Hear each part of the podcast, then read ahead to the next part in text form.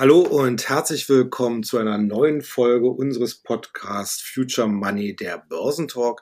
Mein Name ist Carsten Müller und am anderen Mikrofon wie immer mein Kollege Jens Bernicker. Hallo Jens. Ja, hallo Carsten, ich grüße dich. Ja, wir haben ja wieder einmal recht turbulente Tage an den Börsen gehabt. Wenn man jetzt mal auf die zurückliegende Börsenwoche schaut, äh, da ging es zum Teil deutlich abwärts. Das betraf ja nicht nur die amerikanischen Indizes, sondern natürlich auch den DAX. Äh, teilweise begründet wurde das mit dem schwelenden Streit äh, rund um die Erhöhung der Schuldenobergrenze in Amerika. Wir hatten dann allerdings dann in der zweiten Wochenhälfte wieder einen, ja, ich sag mal so, Kehrtwende nach oben wo es relativ rasant dann auch in den Indizes und natürlich auch in verschiedenen Aktien nach oben ging, was vor allen Dingen mit einem Wert in Verbindung gebracht wurde, nämlich Nvidia. Dazu kommen wir auch gleich noch.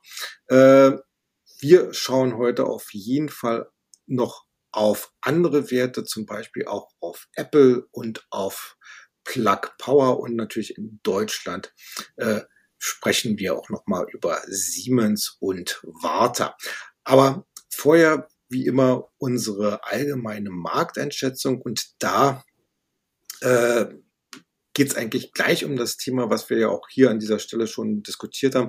Jetzt gab es äh, Informationen am vergangenen Wochenende, dass sich Republikaner und Demokraten beziehungsweise äh, demokratische Präsident Joe Biden prinzipiell auf eine Anhebung der Schuldengrenze geeinigt haben sollen. Die Details sind natürlich noch überhaupt nicht bekannt, aber meine Frage ist, äh, jetzt wo ja offenbar diese äh, Kuh vom Eis ist, die ja doch in den letzten Tagen für zunehmend Verunsicherung gesorgt hat, äh, könnten wir jetzt hier äh, in der neuen Börsenwoche und vielleicht auch darüber hinaus jetzt sowas wie so ein Aufploppen nach oben bekommen, also einen neuen Rallye-Schub? Also ich denke, die Voraussetzungen dafür sind sicherlich geschaffen, weil äh, die beiden Verhandlungsführer, äh, die du ja gerade schon genannt hattest, haben sich grundsätzlich erstmal geeinigt. Natürlich bedarf es von beiden Seiten äh, Kompromissbereitschaft und da sind die Republikaner äh, ähm, sowohl im Senat als auch im Repräsentantenhaus natürlich ein bisschen zurückhaltender, die sind ein bisschen störrischer, ein bisschen bockiger, will ich jetzt mal sagen. Aber wir hatten das ja in dieser Sendung auch schon mal kommentiert und wir kennen diese Diskussion ja aus den vergangenen Jahrzehnten immer wieder mal, kommt es in Amerika zu dieser politischen Konstellation mit, der, mit dem Schuldendeckel. Und das ist ein bisschen, ein bisschen High Noon. Ne? Da wird also ein bisschen viel Dramatik äh, reingebracht und äh, jeder versucht natürlich da ähm, Druck aufzubauen und so weiter und so fort. Am Ende des Tages wird es natürlich eine Einigung geben. Die hat es in der Vergangenheit gegeben, die wird es auch diesmal geben. Äh, Janet Yellen, die Finanzministerin, hat ja auch gesagt, naja, so ganz eindeutig wäre es ja gar nicht, wann denn tatsächlich Amerika keine Rechnung mehr zahlen könnte. Ist das jetzt der 1. Juni oder der 5. oder der 15.? Also da ist auch viel Tamtam -Tam. und da ist einfach viel politische Geräuschkulisse mit im Spiel und der, die Börse lässt sich dadurch immer gerne wieder verblüffen und beeindrucken, was ich immer wieder lustig finde, weil wir kennen eigentlich das Ergebnis, dass da irgendeine krumme Einigung zustande kommt. Und jetzt, wo die beiden Verhandlungsführer sich geeinigt haben, denke ich schon, dass die Börse da ein bisschen aufatmen wird, aber der richtige Befreiungsschlag kommt natürlich dann, wenn auch tatsächlich ein neues Gesetz zur Anhebung der Schuldenobergrenze ähm, unterzeichnet worden ist. Und dafür muss es eben noch Zustimmung sowohl im Senat als auch im Repräsentantenhaus geben. Das ist alles ein bisschen knapp. Und da wird auch sicherlich noch viel Lärm geben in dieser Woche. Und da wird die Börse wahrscheinlich sich in eine abwartende Haltung begeben und sagen, naja, wir hätten ganz gerne einfach jetzt mal Klarheit. Und äh, wie wir es ja hier schon tausendmal gesagt haben, die Börse hasst Unsicherheit und sie liebt die Klarheit. Und erst dann gibt es das große Aufatmen. Aber zumindest können wir davon ausgehen, dass es in dieser Woche nicht unbedingt ähm, eine Situation ergeben wird, wo wir mit, mit Kursabschlägen zu, äh, zu rechnen haben. Das glaube ich nicht, ähm, sondern eher stabile Seitenlage. Mhm. Äh, apropos Verunsicherung, äh, da sorgt ja letzte Woche dann auch die Vorlage des Sitzungsprotokolls der US-Notenbank für etwas Tamtam, -Tam, wie, wie du es ja gerade schon gesagt hast, nämlich die Fed Minutes. Äh, die haben aufgezeigt, dass innerhalb äh, der US-Notenbank es doch relativ uneinheitliche äh, Meinungen gibt zu der Frage, ob man jetzt nun schon die Zinsen pausieren sollte oder vielleicht doch noch eine Erhöhung durchführt. Also äh, wenn man sich die entsprechenden äh, äh Statements und äh, Meinungsäußerungen da anguckt, ein Teil möchte die Zinsen nochmal erhöhen, ein anderer Teil, unter anderem auch der Fed-Chef Jerome Powell selbst, scheinen hier für eine Pause zu votieren was äh, dazu führte letzten Endes, äh, dass die Stimmung oder die Meinung der äh, Anleger und Börsianer äh, in kürzester Zeit ziemlich stark gedreht hat. Also äh, es, es gibt ja bei der CME so ein Tool, das FED-Tool, die, die sammeln halt immer im Markt die Wahrscheinlichkeiten oder äh, die, die Erwartungen der Marktteilnehmer zu den jeweiligen äh, Zinserhöhungen oder beziehungsweise überhaupt äh, Zinsentscheidungen. Und vor einer Woche glaubten noch über 80 Prozent, dass die Fed bei der nächsten Sitzung am 14. Juni die Zinsen auf dem aktuellen Stand lassen würde. Der liegt ja in der Bandbreite zwischen 5 und 5,25 Prozent. Und innerhalb einer Woche nach Vorlage der Fed Minutes hat sich das komplett gedreht. Und jetzt erwarten zwei Drittel, dass es doch nochmal eine Erhöhung geben könnte. Äh, ja, meine Frage an dich, wie ist dein Tipp und was würde denn mit dem Markt passieren, wenn das eine oder andere eintritt? Also sprich vor allen Dingen eine Erhöhung nochmal. Also weißt du, wenn das Jahr 22 und 23 eins gezeigt hat, dann ist es, dass Erwartungen oder die Rücksicht auf Erwartungen oder das Versuchen einer Messung von Erwartungen absolut nichts gebracht hat. Denn ähm, die Dinge kommen eben dann doch alle etwas anders und ich glaube, es ist nicht richtig, dass äh, ständig immer Erwartungen gemessen werden, denn ähm, es ist viel wichtiger in diesen Zeiten und wir leben immer noch in einer Zeit, wo wir die, die Ripple-Effekte aus der Corona-Pandemie zu verkraften haben, ist es viel wichtiger, beweglich zu sein. Es ist viel wichtiger, sich anzupassen und beweglich zu sein, zu gucken, okay, was kommen denn da für Strömungen aus der Volkswirtschaft, aus dem Geldmarkt, aus dem, äh, aus dem Stimmungsbild der Anleger und so weiter und so fort und die dann richtig einzuordnen. Und äh, sämtliche Erwartungen der letzten 18 Monate sind meistens immer in irgendeiner verzerrten Form nicht eingetroffen, beziehungsweise sind irgendwie in die Schublade geschubst worden, weil man achtet zu sehr immer auf den einen großen Heilsbringer, jetzt in diesem Fall die Fed. Es ist schon richtig, dass die Fed in ihren Minutes ähm, ein Bild zeichnet, das möglichst unklar ist. Und das ist deswegen wichtig und auch richtig, damit der Markt sich langsam mal löst von diesem Gedanken, dass alleine die FED dafür zuständig ist, ob Aktienkurse steigen oder fallen. Das ist nämlich nicht der Fall. Am Ende des Tages entscheidet das Geschäft der jeweiligen Unternehmen. Jetzt kann man argumentieren, dass die Zinsen dafür relevant sind, aber so relevant sind sie ja gar nicht, wie wir jetzt gerade mit dem Auslaufen der Berichtssaison gesehen haben.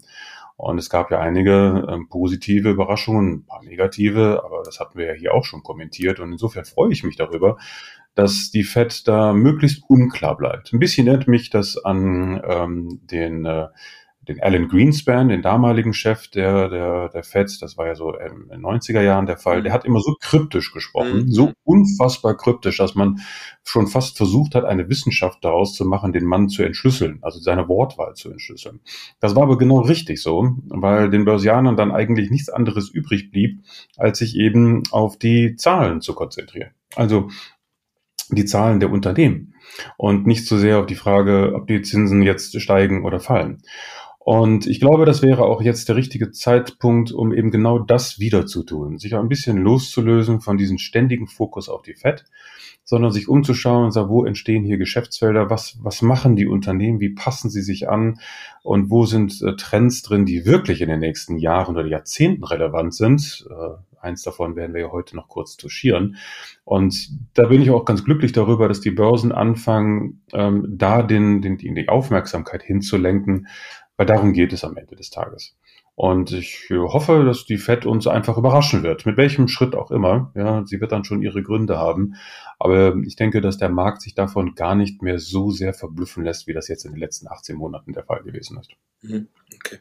Ja, äh, steigen wir mal gleich bei den Unternehmen ein und da war natürlich das große Gesprächsthema Nvidia. Die hatten ja Zahlen zum ersten Quartal vorgelegt.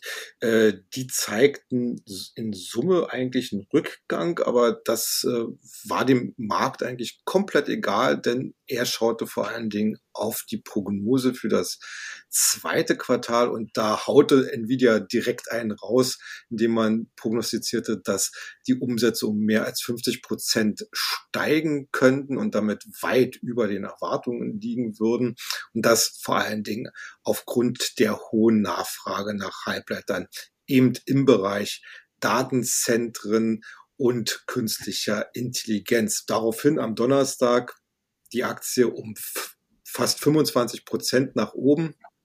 Äh, das waren 198 Milliarden Dollar an einem Mehr an Marktkapitalisierung. Damit hat Nvidia die Spitzenposition in dieser Statistik äh, erobert. Vorher waren es Apple und Amazon, die mit jeweils 191 Milliarden äh, Dollar an einem Tag äh, hier die Spitzenposition inne hatten.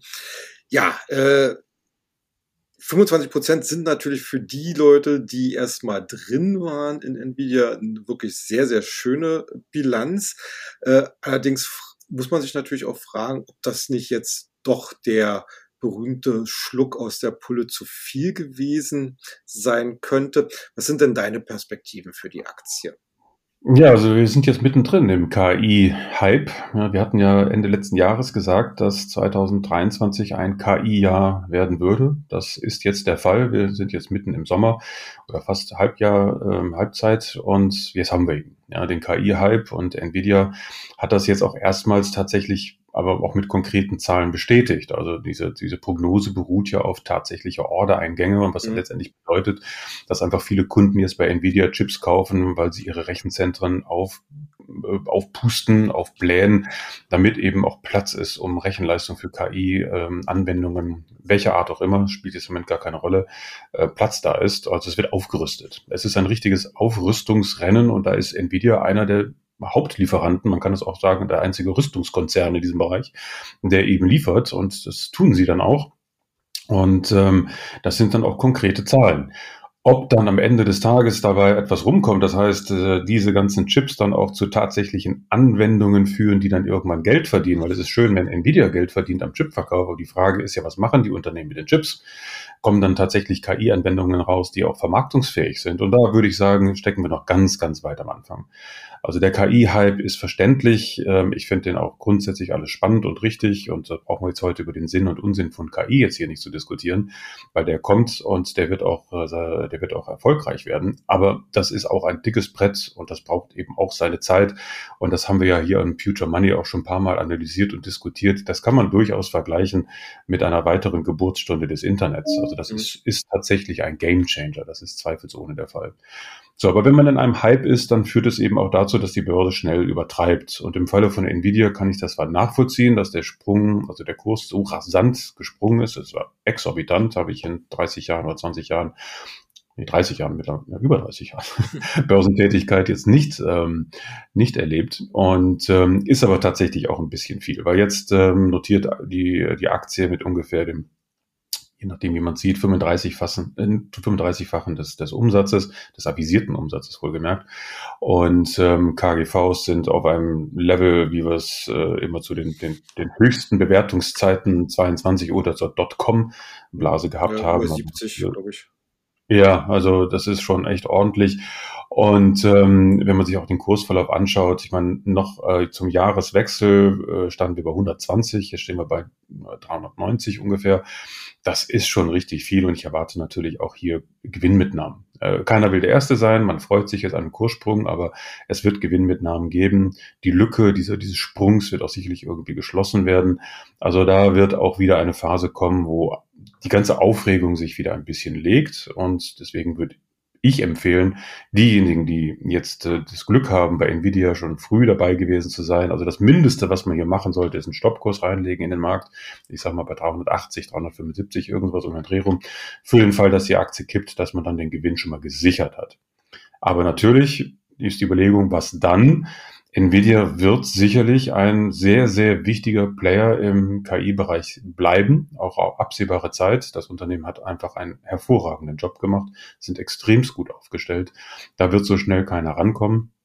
Und äh, dann muss man dementsprechend auch Nvidia neu positionieren. Und wenn sich das bestätigt, was angekündigt worden ist, also dass die Umsätze tatsächlich dann per Jahresende sich in diese Richtung entwickeln, weil wir haben ja noch äh, drei Berichtssaison, also drei, drei Quartale noch vor uns, ähm, das wird sich dann ja auch zeigen, dann, dann ist es sicherlich sinnvoll, Nvidia unter anderem im Depot zu haben, weil der KI-Trend, also das ist nicht ein 23er-Thema, das ist ein Thema von 10, 20, 30 oder 40 Jahren, mhm. definitiv. Und da ist Nvidia nur ein Kandidat. Es gibt noch viele, viele andere Kandidaten, die dann auszusuchen sind. In der neuesten Ausgabe von Future Money haben wir jetzt einige unter die Lupe genommen und ähm, definitiv ein Megatrend. Aber wie gesagt, kurzfristige Hype-Bewegungen müssen richtig eingeordnet werden und ähm, die Kursschwankungen dementsprechend auch genutzt werden. Also Nvidia grundsätzlich ein Kauf, aber auf dem aktuellen Niveau lieber absichern, warten, bis der Kurs zurückkommt mhm. und dann neu einsteigen. Okay, wir bleiben mal so ein bisschen im Halbleitersektor, äh, zumindest mit einem Fuß. Schauen wir mal auf Apple. Apple hatte äh, ja auch in den letzten Monaten eine wahnsinnig gute Performance hinlegen können. Nicht ganz so verrückt wie Nvidia, aber natürlich stellt sich dann hier auch die Frage, wie es zumindest kurzfristig weitergeht. Äh, positiv kam jetzt in der vergangenen Woche an, dass man dem Halbleiterhersteller Broadcom, den wir ja auch so ein bisschen in unserem äh, Beobachtungsuniversum haben, äh, einen milliardenschweren Auftrag erteilt hat, insbesondere zur Lieferung, zur Entwicklung, Produktion und Lieferung von 5G äh, äh, Komponenten. Äh, das Ganze wurde vor allen Dingen auch unter dem Aspekt America First so ein bisschen dargestellt, denn 2021 hatte sich ja Apple verpflichtet, glaube ich, über 400 Milliarden Dollar in die heimische Industrie äh, über die nächsten Jahre zu investieren. Und bei dem Deal für Broadcom ein entscheidendes Kriterium ist halt, dass diese Chips im in den USA produziert werden sollen. Äh, wie ordnest du denn diesen Auftrag für Apple bzw. auch für Broadcom ein und äh, welche Bedeutung hat denn die Fokussierung auf die US-Produktion? Na gut, Apple hält jetzt hier sozusagen Wort und äh, das ist auch richtig so, denn ich glaube, in dem gegenwärtigen politischen Umfeld in den Vereinigten Staaten ist es jetzt nicht unbedingt zielführend, dort auf Konfrontationskurs zu gehen als Unternehmen. Man hat ein, ein doch sehr angespanntes Verhältnis eben auch zu China. Und ähm, in diesem Umfeld ist es schon klug, sich ein bisschen neu auszurichten, weil es einfach in der allgemeinen Wahrnehmung, sowohl in Washington, aber auch beim Verbraucher, aber auch beim Kapitalmarkt natürlich als damit zielführend angesehen wird, wenn man sich da ein bisschen neu ausrichtet und nicht unbedingt, sage ich mal, in diesem Spannungsfeld Amerika-China ähm, versucht, seinen eigenen, seinen eigenen Kurs da zu fahren. Das ist ja das, was Apple in der Vergangenheit immer gemacht hat. Und der Fokus richtet sich jetzt ein bisschen neu aus und Broadcom ist ja jetzt auch kein schlechter Partner. Also Broadcom hat schon äh, gute, äh, gute Komponenten. Hier geht es ja, wie gesagt, um diese 5G-Komponenten die eben dann in den Vereinigten Staaten hergestellt werden. Also das passt schon. Und Apple wird damit immer wie, ein bisschen mehr wieder äh, zu einer richtig reinen amerikanischen Story. Und das ist ja auch erstmal in Ordnung. Ja, das ist ja erstmal gut. Und deswegen ist das grundsätzlich erst einmal zu begrüßen. Inwieweit das sich auf die Zahlen auswirkt, weil Broadcom vielleicht andere Konditionen hat als andere Lieferanten, das ist eine andere Geschichte. Ist jetzt im Moment aber im Zusammenhang auf diese Meldung weniger relevant. Relevant ist, dass diese ganze amerikanische, sag mal, Story, ja, die auch losgelöst worden oder losgetriggert worden ist von Biden mit seinem Inflation Reduction Act ähm, und ein bisschen anknüpft an Trump America First. Also es geht schon so ein bisschen in die Richtung, anders verpackt zwar, aber trotzdem das Gleiche, ist ja grundsätzlich erstmal nicht verkehrt. Ja, dass ein Land sagt, äh, wir müssen aufpassen, dass wir Schlüsseltechnologien im Land behalten und nicht irgendwie aus herausgeben in andere fremde Hände. Das ist durchaus verständlich. Das würde uns Deutsche auch gut stehen. Ja, das haben wir leider ein bisschen verpennt. Äh, Schlüsseltechnologien gibt es in Deutschland da nicht mehr so viele. Äh, was da mal war, wandert auch ins Ausland. Also wir werden gut beraten, uns da vielleicht ein bisschen äh, zu orientieren. Und ich denke auch, dass das für den Apple-Kurs, also für die Aktie, nicht negativ sein wird. Ich denke schon, dass das positiv ist, auch für Broadcom. Und wir sind ja sowieso bei den Halbleitern und bei den ganzen äh, Chip-Bereichen sind wir ja schon seit einiger Zeit positiv eingestellt, weil die Halbleiter alle, ich habe das ja auch in einem Video auf YouTube äh, mal dargestellt, alle eine schöne Kursentwicklung zeigen, die also in Richtung Turnaround für das zweite Halbjahr deuten. Einige haben ja auch schon angefangen. Also das ist schon ein rundes Bild. Und äh, ich finde solche Meldungen äh, hervorragend, weil sie das Ganze eben schön unterfüttern. Okay. Ja, äh, ein Wert, den wir auch auf unserer Liste haben, der hat auch jetzt noch Zahlen gemeldet, nämlich das äh, ja, äh, Zoom Video, also ein Anbieter von Videokonferenzsystemen, äh, die, das Unternehmen selbst hatte Zahlen vorgelegt, die besser ausfielen als erwartet. Auch im Ausblick war Zoom etwas optimistischer. Dennoch ging es mit der Aktie deutlich abwärts. Äh, ist das jetzt eine Gelegenheit eher für ein Schnäppchen? Na, da wäre ich noch vorsichtig. Also ich bin selbst sicherlich ein großer Fan von Zoom und ich glaube auch, dass da noch eine, eine große ausbaufähige Perspektive oder Zukunft zu machen ist, weil wir alle haben uns mittlerweile an Videoconferencing gewohnt. Es ist ein fester Bestandteil unseres Arbeitsalltags geworden, dank Corona, und das wird auch so bleiben.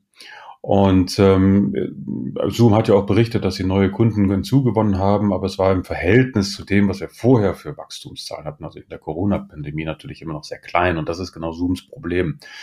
Damals gab es einen riesen äh, Hype, ja, und äh, da ist die ganze Luft raus und jetzt ist das so ein bisschen Mainstream geworden und das ist das, was der Börse eben nicht gefallen hat, dass die Zahlen zwar okay sind, aber nicht erkennbar ist, wo dann wirklich die Akzente gesetzt werden, um aus okay einfach richtig gut zu machen. Ja, also überzeugend und auch mit einer klaren Wachstumsstrategie versehen. Und da war das Management halt sehr zurückhaltend. Mhm. Und das ist schade, weil Zoom ähm, erstmal gut funktioniert. Es ist ein gutes Produkt und es wird auch weiter akzeptiert werden. Aber ähm, gibt ja auch nicht umsonst. Äh, gerade Unternehmen müssen dann natürlich schon Geld in die Hand nehmen, um Zoom breit einzusetzen. Und ja, spürt Zoom natürlich schon die Zurückhaltung vieler Unternehmen, gerade aus der Tech-Szene, die ja ähm, in den letzten Monaten drastisch an ihren äh, Kostenstrukturen gedreht haben und überall die Schrauben ein bisschen angezogen haben. Und darunter leidet natürlich auch Zoom.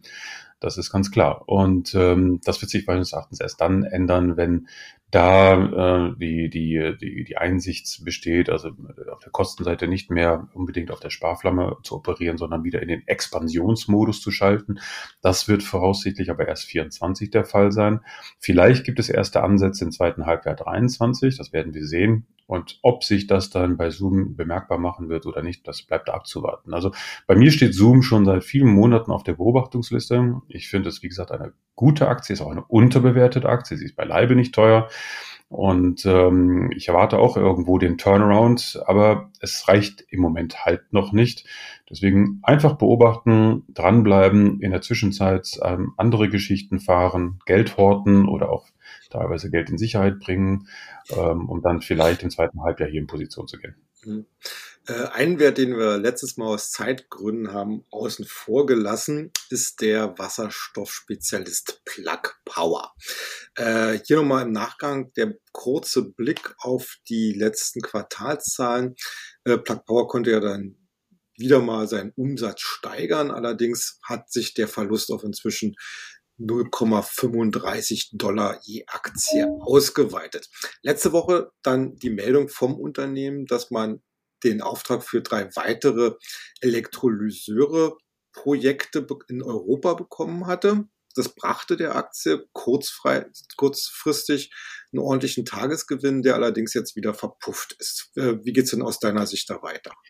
Also wir hatten das äh, Thema Plug Power ja schon vor ein paar Wochen, ein paar Monaten mal angerissen ähm, und es ist unverändert so, dass diese ganze Wasserstoffgeschichte einfach noch sehr, sehr früh ist. Das ist noch alles, ähm, ich sag mal, unausgegoren, sowohl auf der politischen Ebene als auch auf der Anwenderebene, ob jetzt industriell, privat, wie auch immer. Wasserstoff ist irgendwie ein Thema, das uns begeistert, weil es ähm, in vieler Hinsicht energetisch gesehen ein Heilsbringer ist. Aber man darf nicht vergessen, Wasserstoff braucht auch Strom, ähm, damit man es herstellen kann.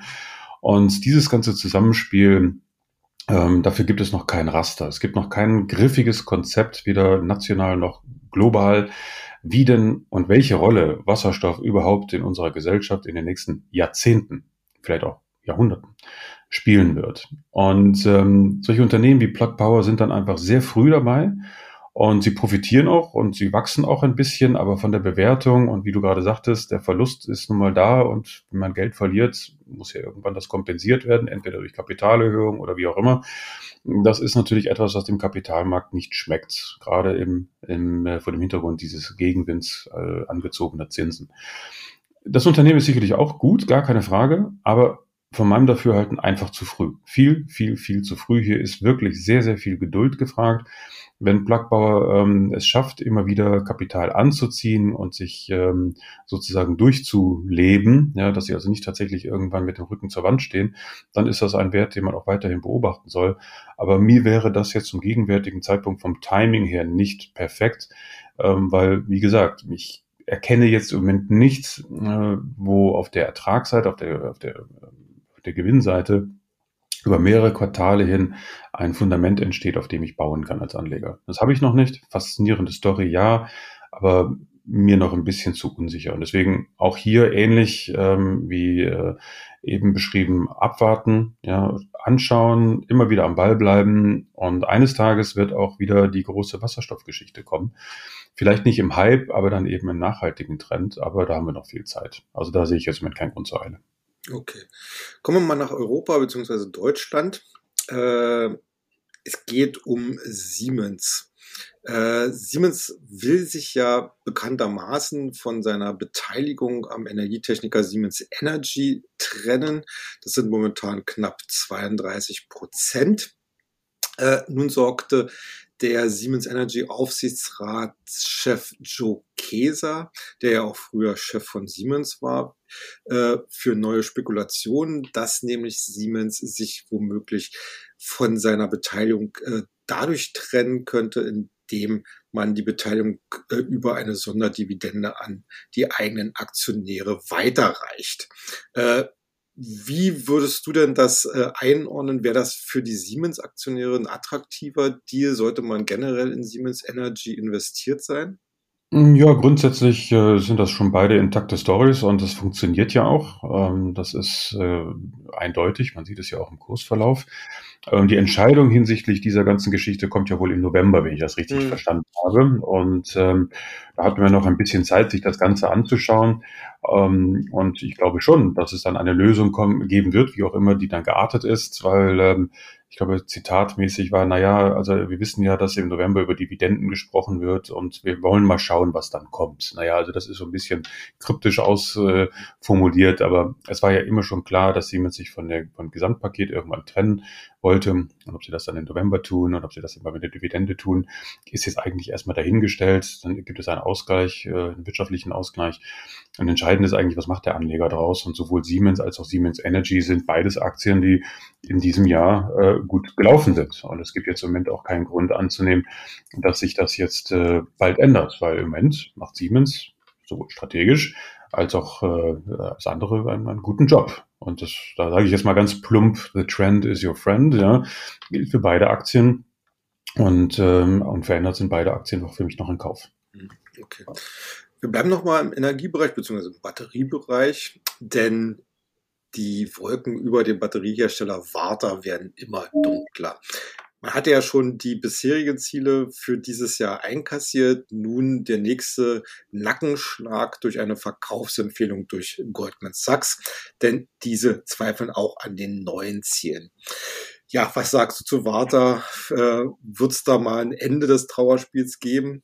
Ach, ich würde es mir wirklich, wirklich wünschen, weil die ganze Welt redet über Batterien, Battery Tech, Batterietechnologien und so weiter und so fort. Überall wird an fleißig daran gearbeitet.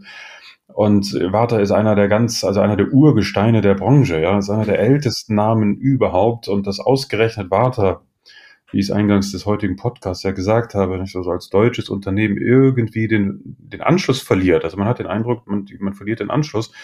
Weil bisher war das Geschäft ja sehr stark ähm, Lithium-Ionen-lastig auf diese Knopfzellen. Das ist mhm. ja das Kerngeschäft immer von Warta gewesen, die kleinen Knöpfchen, die wir überall brauchen. Na gut, damit entfacht man heute natürlich keine Story mehr, keine Wachstumsstory mehr, ja, äh, sondern ich habe mich immer gefragt, warum gelingt es Warta nicht in diesem größer übergeordneten Batteriethema mitzumischen? Weil wenn man schon Batteriekompetenz hat und die über 100 Jahre alt ist, dann muss es doch möglich sein, entweder in der E-Mobilität oder sonst wo Tritt zu fassen. Aber das scheint dem Unternehmen einfach nicht zu gelingen. Und das ist sehr schade. Und äh, das ist das, was der Börse fehlt. Ja, es fehlt einfach an Story. Wie wir es hier immer und immer wieder predigen, ein Kurs wird nicht nur durch die Fundamentals getragen, also durch die Fundamentaldaten, sondern eben auch durch die Story. Und die hat Warta einfach nicht. Und das Unternehmen wird buchstäblich einfach links liegen gelassen. Und man sieht das auch, wie der Markt sich da zurückzieht, wenn man so einen Chart sich mal anschaut und das gehandelte Aktienvolumen drunter legt. Das kann man so ein Chart-Tool ja machen. Immer dann, wenn äh, Warta etwas sagt, ja, und der Kurs abrutscht, äh, dann steigt auch der, der, das Verkaufsvolumen deutlich an. Mhm. Also es wird definitiv mehr verkauft als gekauft. Also in den Zwischenphasen. Und das heißt, dass der Markt sich langsam aus Warta verabschiedet. Und das ist schon gefühlt wie ein schleichender Tod. Ja, und ähm, ich hoffe nicht, dass es so ist. Dafür gibt es jetzt im Moment auch noch keine, keine Gründe. Aber vielleicht wird Warta eines Tages übernommen. Ja, kann gut sein. Äh, will ich jetzt auch nicht ausschließen. Irgendetwas muss aber hier passieren, damit hier irgendwie wieder mal eine griffige Story raus wird. Und solange das nicht der Fall ist, ähm, kann man nur traurigerweise zuschauen und naja, hoffe, hoffen, dass irgendwie aus, aus dem Managementbereich oder wo auch immer irgendjemand das Ruder rumreißt und sagt, so, jetzt machen wir aus Watermeter das, was es mal gewesen ist. Mhm. Naja, aber wie du ja weißt, die Hoffnung stirbt auch gerne. genau. Ein sehr schönes Schlusswort für heute. Vielen Dank für deine Einschätzung. Äh, ja, ihr hört uns wieder in einer Woche. Ich bedanke mich an dieser Stelle dann äh, für heute fürs Zuhören. Falls ihr irgendwelche Kommentare oder Hinweise oder sonst was oder Wünsche, auch thematische Wünsche habt, äh, lasst es uns wissen. Ihr könnt das alles in unseren Kommentarfunktionen sowohl auf den entsprechenden äh, Podcast-Plattformen, aber natürlich auch auf unserer äh, YouTube-Plattform dann entsprechend hinterlassen. Da findet ihr auch in den Shownotes nochmal der Hinweis auf das kommende Seminar jetzt am Dienstag, äh, wo es sozusagen auch noch die Möglichkeit ist, da sich seinen Platz entsprechend zu sichern. Also nochmal vielen Dank fürs Zuhören. Ich bedanke mich bei dir, Jens, äh, für deine heutigen Ausführungen und wir hören uns dann beim nächsten Mal gerne wieder. Ja, immer gerne. Dankeschön. Tschüss. Tschüss.